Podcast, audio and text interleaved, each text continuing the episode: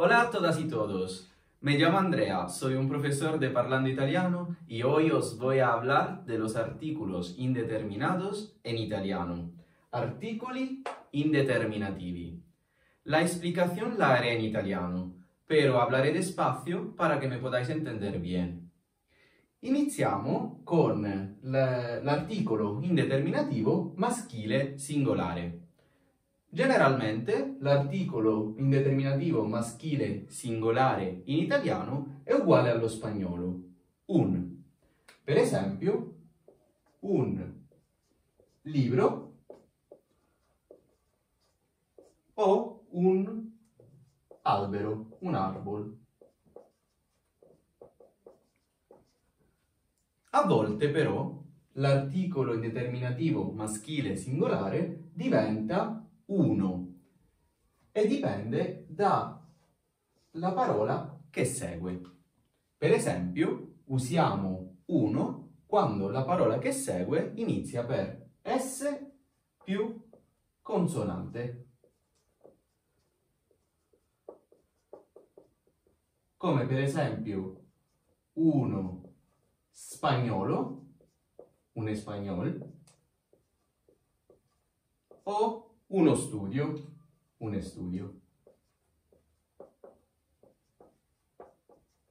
S, P, E, S, T, S più consonante. Usiamo uno anche con tutte le parole che iniziano per P, S, come per esempio uno psicologo. Un psicologo. Usiamo uno con le parole che iniziano per GN, come per esempio uno gnomo. Il significato è lo stesso che in spagnolo, gnomo, ma si scrive con GN, gnomo. Poi usiamo uno anche con le parole che iniziano per X, come uno xilofono, e con le parole che iniziano per Y come uno yogurt. Infine usiamo uno anche con le parole che iniziano per Z, come per esempio uno zoo. Quindi l'articolo indeterminativo maschile singolare in italiano sarà un o uno.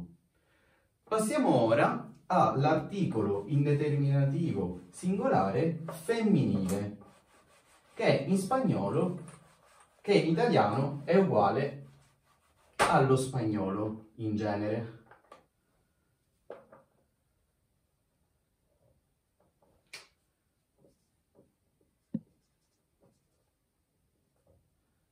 Una, come per esempio una ragazza.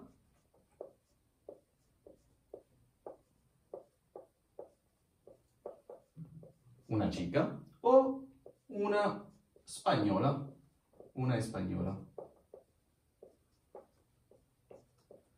A volte però l'articolo indeterminativo femminile singolare diventa un apostrofo perché perde la A ma solo con le parole che iniziano per vocale, come per esempio un'amica, un'amica, un'amica e un'isola, una isla,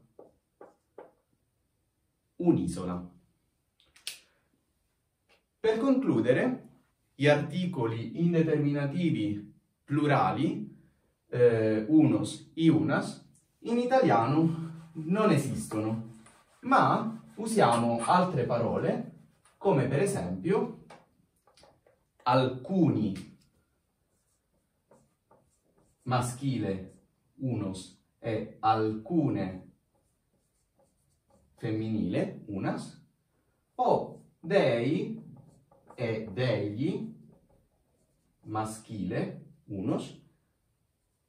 O delle femminile. Unas. Bueno, espero que esta clase sobre los artículos indeterminados os haya gustado y si queréis ver más vídeos, no dudéis en suscribiros en nuestro canal YouTube, Clases de Italiano Parlando Italiano, o seguirnos en nuestra página de Facebook, Parlando Italiano.